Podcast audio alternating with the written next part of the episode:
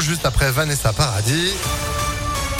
La météo, bien sûr, et puis l'info, Sandrine Ollier, bonjour. Bonjour Phil, bonjour à tous. À la une, la crise dans les hôpitaux. Certains services ferment la nuit par manque de personnel et les soignants craignent que la situation ne se dégrade encore cet été. À l'appel de plusieurs syndicats, les personnels se mobilisent aujourd'hui dans une cinquantaine de villes et notamment à Lyon.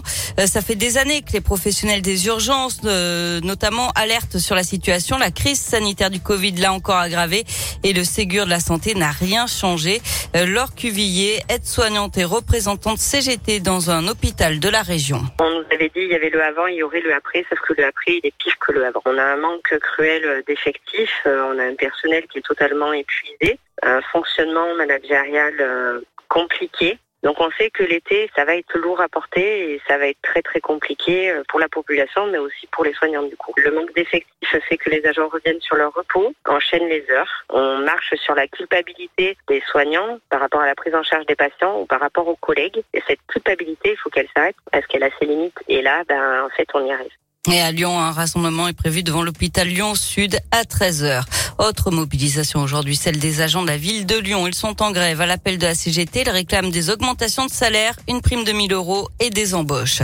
Et puis le monde de la culture se rassemble à midi devant l'hôtel de région pour dénoncer la suppression de 4 millions d'euros de subventions régionales à de nombreuses structures, notamment à Lyon et Grenoble. L'actualité, c'est aussi un hélicoptère qui se pose en plein centre-ville de Villefranche. C'était vers 7h30 ce matin, avenue Jean Jaurès. Euh, c'était l'hélicoptère du SAMU venu porter secours à un homme tombé du troisième étage d'un immeuble. Selon le progrès, il s'agirait d'une tentative de suicide.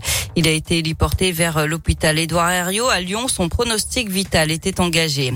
Un appel à témoins lancé après la disparition inquiétante d'une adolescente de 14 ans à Vénissieux. Inès est partie de chez elle jeudi. Elle n'a plus été revue depuis. On vous a mis tous les détails sur impactfm.fr. Et puis si vous habitez euh, Fézin, Irénie, Saint-Symphorien, Dozon, euh, Cérézin, Solèze ou Vernaison, vous allez peut-être recevoir un message d'alerte aujourd'hui sur votre téléphone. Pas d'inquiétude, il s'agit d'un simple test. C'est un nouveau système d'alerte directement sur téléphone portable.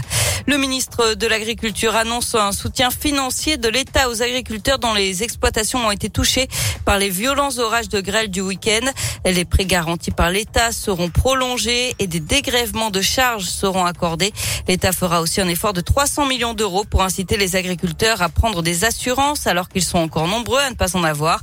Le ministre a également annoncé qu'il allait demander à Météo France d'affiner ses prévisions météorologiques pour mieux anticiper les épisodes d'orage. Selon la FNSEA, plus de 40 départements ont été touchés par la grêle.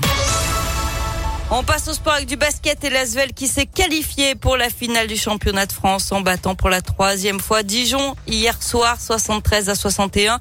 Les Villeurbanais qui affronteront le vainqueur de l'autre demi-finale entre Pau et Monaco. Les Monégasques mènent deux victoires à zéro avant le troisième match ce soir. Du foot, les Bleus qui font du surplace en Ligue des Nations, match nul un partout en Croatie hier. C'est Adrien Rabiot qui a marqué pour l'équipe de France avant l'égalisation croate en fin de match. Prochaine rencontre vendredi en Autriche avant de rejouer la Croatie. Ce sera lundi prochain.